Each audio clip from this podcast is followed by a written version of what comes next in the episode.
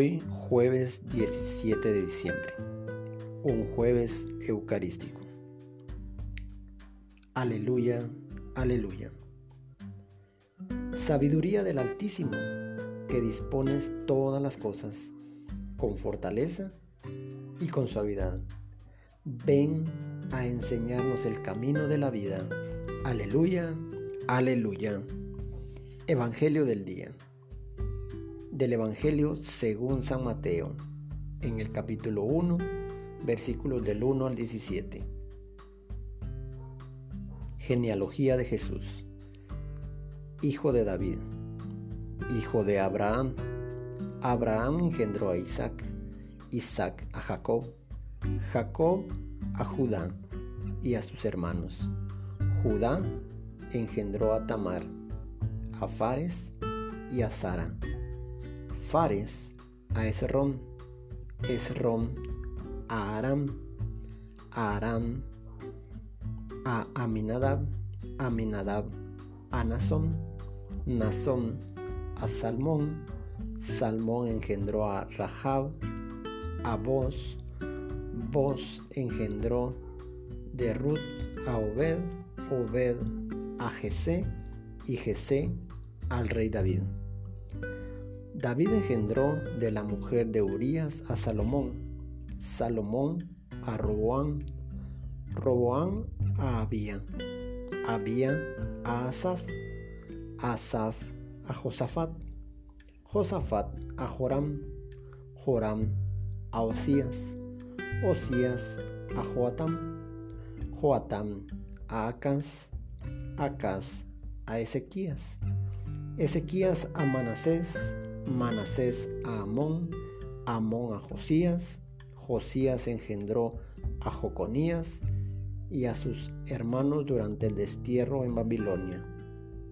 Después del destierro en Babilonia, Jeconías engendró a Salatiel, Salatiel a Zorobabel, Zorobabel a Abiub, Abiub a Eliakim, Eliakim a Azor, Azor a Sadoc, Sadoc a Akim, Akim a Eliu, Eliu a Eleazar, Eleazar a Matán, Matán a Jacob, y Jacob engendró a José, el esposo de María, de la cual nació Jesús, llamado Cristo. De modo que el total de generaciones, desde Abraham hasta David, es de 14. Desde David hasta la deportación de a Babilonia es de 14. Y desde la deportación de Babilonia hasta Cristo es de 14. Palabra del Señor. Gloria a ti, Señor Jesús. San Mateo empieza su evangelio con la genealogía de Jesús. Esta lista tiene una intención inmediata, demostrar que Jesús pertenecía a la casa de David. En la historia del adviento de Jesús, de sus antepasados. Pero no se trata de una simple lista notarial. Estas páginas están llenas de intención y nos ayuda a entender mejor el misterio de Dios con nosotros, cuyo nacimiento nos dispone a celebrar ya en unos días, en estamos casi a la puerta de celebrar ese nacimiento y con la esperanza de esta nueva de ese nuevo regreso en, en el que nos encontremos junto con él. El Mesías esperado, el Hijo de Dios, la palabra eterna del Padre, se ha encarnado plenamente en la historia humana, está arraigado en un pueblo concreto que es Israel. No es como un extraterrestre o un ángel que viene bajado del cielo, no, para nada. Pertenece con pleno derecho porque así lo ha querido Él. Él ha querido tener una genealogía. Él ha querido tener una familia humana. Y miren que los nombres de esta genealogía no son precisamente una letanía de santos. Hay personas famosas, claro, y otras totalmente desconocidas. Hombres y mujeres que tienen una vida recomendable y otros que no son nada ideales. En el primer apartado de los patriarcas la promesa mesiánica no inicia con Ismael, que tendría que ser por ser el hijo mayor de Abraham, ya que él tendría que haber llevado su, su bendición por ser el primogénito. Sin embargo, recordemos que el hijo de la promesa era el segundo. Fue Isaac. Entonces, no comienza con Ismael que era el hijo mayor, sino con Isaac. No del hijo mayor de Isaac, si nos damos cuenta, que era Esaú, sino del segundo, que era Jacob. Porque recordarán que ahí también en ese caso fue Jacob el que le arrebató con trampas la primogenitura a Esaú. También podemos ver que no se habla del hijo preferido de, de Jacob, el justo José, sino de Judá, que había vendido a su hermano. O sea, en el apartado de los reyes, además miramos a David, que es una mezcla de iglesia definitivamente entre santo y pecador. Aparece una lista de reyes claramente en declive hasta el, hasta el destierro, como podemos ir viendo y analizando y, e investigando acerca de la vida de cada uno de ellos. Aparte, tal vez el que podríamos decir que sí se, se van salvando sería Ezequías y Josías. Los demás eran o idólatras, o asesinos, o disolutos. Y después del destierro, si tú te pones a ver, después del destierro, casi no hay ninguna persona que se distinga precisamente por sus valores humanos o religiosos, hasta llegar a los últimos dos nombres, José y María. Pero de ahí, antes de definitivamente que no. Porque mira, aparecen en el árbol genealógico también mencionadas cinco mujeres. De las cuatro primeras no son para nada ningún orgullo de, de, estar o aparecer en el, libro, en el libro familiar. ¿Te imaginas tener dentro de tu de tu árbol genealógico o dentro del álbum familiar personas como estas. Y este era el caso de estas mujeres, cuatro de ellas en especial. Por ejemplo, Ruth. Claro, ella, Ruth era una mujer buena y religiosa, pero era extranjera. Y eso era algo negativo para los judíos en ese tiempo. Ahí está Rahab, Oh, no, no, no, no. ¿Quién quisiera tener a Rahab en el libro de, en el libro de los recuerdos, en, la, en el álbum familiar y que llegaran tus amigos y dijeran, mira, ella era mi tatarabuelita? Porque ¿sabes quién era Rahab? Era una prostituta. Aunque claro, tenía muy buen corazón. Está también Tamar. Oh, otro otra mujer también que tampoco hubiera sido muy orgulloso de decir que era parte de mi familia, porque era una persona que, estaba tratando de hacer trampa al engañar a su suegro Judá para tener descendencia. ¿Y qué decimos de Betsabé? Adúltera con David. Ya una mujer que adultera y que permite que maten a su esposo con tal de ella quedarse con el rey. O sea, de las únicas que se salvan es definitivamente la quinta, que es María, la esposa de José, la madre de Jesús, nuestra Santísima Madre. Y, entre, y es que entre los descendientes de Jesús hay tantos pecadores como santos. Tú puedes ver, analizar y tomarte tiempo de ir investigando acerca de cada uno de ellos y verás que algunos pocos eran santos, la mayoría eran pecadores. Y es que de verdad, bien dice la palabra de Dios que los pensamientos de Dios no son como los nuestros.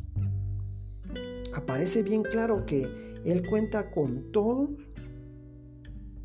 ¿sí? Con buenos y malos, con justos y pecadores, con santos y pecadores. Pero Él cuenta con todos para ir construyendo la historia de salvación. Y así lo hizo con estas personas. Construyó con cada uno de ellos. Construyó con aquellos santos. Construyó con aquellos que eran fieles. Construyó con aquellos que eran parte santos y eran parte pecadores. Y también con aquellos que definitivamente eran personas pecadoras, eran personas rotas. Él contó con cada uno de ellos para poder hacer esta historia de salvación de la cual ahora nosotros, como pecadores también, somos parte de esa historia. Jesús se ha hecho solidario de esta manera con la humanidad, con esa humanidad que es débil y pecadora. Sí, no, no se hizo solidario con una con una humanidad que es ideal y angelical. No, para nada. Débil pecadora. Somos una humanidad rota. Somos una humanidad en reconstrucción. Somos una humanidad en rehabilitación. Para aquel que cree que, que, venir a los pies de Cristo es que somos perfectos, que ya no necesitamos más, que somos totalmente perfeccionados, que somos perfectos, está muy equivocado. Porque no es así. Somos personas que vamos cambiando. Muchas personas cuando vienen a los pies de Cristo, cuando tienen su conversión, empiezan a hacerle como que el fuchi a los demás. Empiezan como que a hacerle caras a los demás, a verlos sobre el hombro, a creerse superiores. Cuando en nada tenemos, eh, en nada nos, nos pueden comparar. Porque al final somos pecadores. Que pequemos distintamente a ellos no quiere decir que seamos santos. Y es que así es como luego se pondrá entre la fila de los que reciben el bautismo de Juan, allá en el Jordán, a el santo. Claro, ahí sí, era Jesús. Pero no desdeña de mostrarse solidario de los pecadores. Trata con delicadeza a todos los pecadores y pecadoras disponible para ellos, convive con ellos. Ha entrado a nuestra familia, no en la de los ángeles, no en la perfecta, no en la angelical, no. Será hijo del pueblo. Y Él no excluye a nadie de su reino. Así que, ¿quiénes somos nosotros para excluir? Así que qué creyente, cualquiera que sea su denominación, cualquiera que sea su religión, ¿qué cree que lo hace diferente como para excluir a otros? Solo porque no son parte de su congregación, solo porque no son parte de su iglesia, solo porque no son parte de su religión o su denominación. Hablando en este, en, este momento de una manera más amplia y pasándome a traer a muchos que se creen que Dios les dio las llaves para poder excluir a la gente del reino y Él en ningún momento excluye a nadie de su reino. Todos están llamados a la salvación. Ninguna persona es capaz de salvarse por sí sola. Pero tampoco una persona es incapaz de la salvación. Todos estamos llamados a la salvación. La comunidad eclesial nos puede parecer de alguna manera débil y, una sociedad corrompida y algunas personas incluso indeseables, incluso las más, más cercanas a nosotros las podemos ver llenas de defectos. Pero Cristo Jesús viene precisamente para esta clase de personas.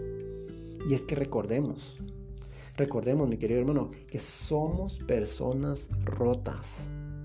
Somos personas en reconstrucción. Somos personas en rehabilitación.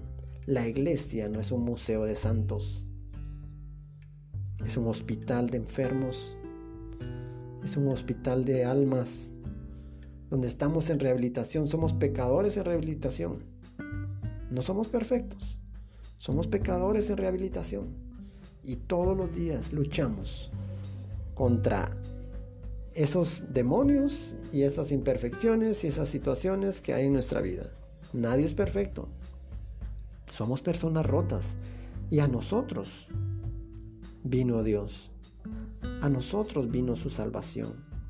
¿Quiénes somos nosotros entonces para poder restringir o creer que otros, por los pecados que están cometiendo, por lo alejados que están de Dios, están excluidos del reino y están excluidos de la salvación? No, para nada. Es más, para ellos vino la salvación. Para nosotros vino la salvación. Pero Cristo Jesús viene precisamente para esta clase de personas. Porque nosotros somos esa clase de personas también que necesitamos día a día esa salvación.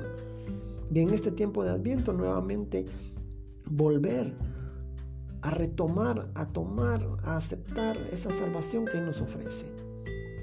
Él viene a curar a los enfermos, no a felicitar a los sanos. Él viene a salvar a los pecadores, no viene a canonizar a los buenos. Esto para nosotros debe ser motivo de confianza y a la vez, también frente a los demás, una invitación a la tolerancia y a una visión más optimista de las capacidades de toda persona ante la gracia salvadora de Dios. Hay ciertas personas que de alguna manera a uno ah, le acaban la paciencia con sus actos, con la forma de obrar, pero debemos de pedir a Dios esa tolerancia. Porque también para ellos, también para ellos vino la gracia salvadora de Dios. Así que celebremos mucho mejor la Navidad si sabemos hacernos solidarios de las personas que Dios ama. Porque cada pecador que nosotros vemos, en vez de rechazarlo, debemos de ver a esa alma que Dios ama, a ese ser que Dios ama, sin poner mis sentimientos en medio, sin poner mis sentimientos de frente, sin poner mis pensamientos de frente, no, no, no, simple y sencillamente orar por esas personas, porque es un alma, porque es una persona que Dios ama. La salvación es para todos, para las personas normales no solo para las santas y famosas, que hacen obras espectaculares y sorprendentes ante todos sus milagros y genialidades, no. Dios también eligió a las personas débiles, a las personas pecadoras, a las personas rotas, a las personas que estamos en rehabilitación y que necesitamos ser reconstruidos por el alfarero. Que necesitamos ser barro en las manos de Él para que Él nos vaya construyendo en la persona que Él desea. Jesús en ningún momento renegó de su árbol genealógico por el simple hecho que en él encontraran personas indeseables. Porque nosotros lo tenemos que hacer, para nada. Nosotros tampoco debemos de hacerlo. Debemos, no debemos de, de avergonzarnos si en nuestra línea o nuestro árbol genealógico han habido personas que no han tenido una muy buena reputación o no han sido las personas ideales para poder seguir. Pero debemos de orar, que si en nuestra familia existen personas como estas, pues debemos de orar unos por otros, porque cada uno de ellos están llamados a la salvación, porque cada uno de ellos están llamados a esa gracia salvadora que Dios tiene, porque cada uno de ellos es un ser que Dios ama con todo su corazón. Amén. Te bendecimos, Padre, por Jesucristo nuestro Señor, verdadero Dios y verdadero hombre.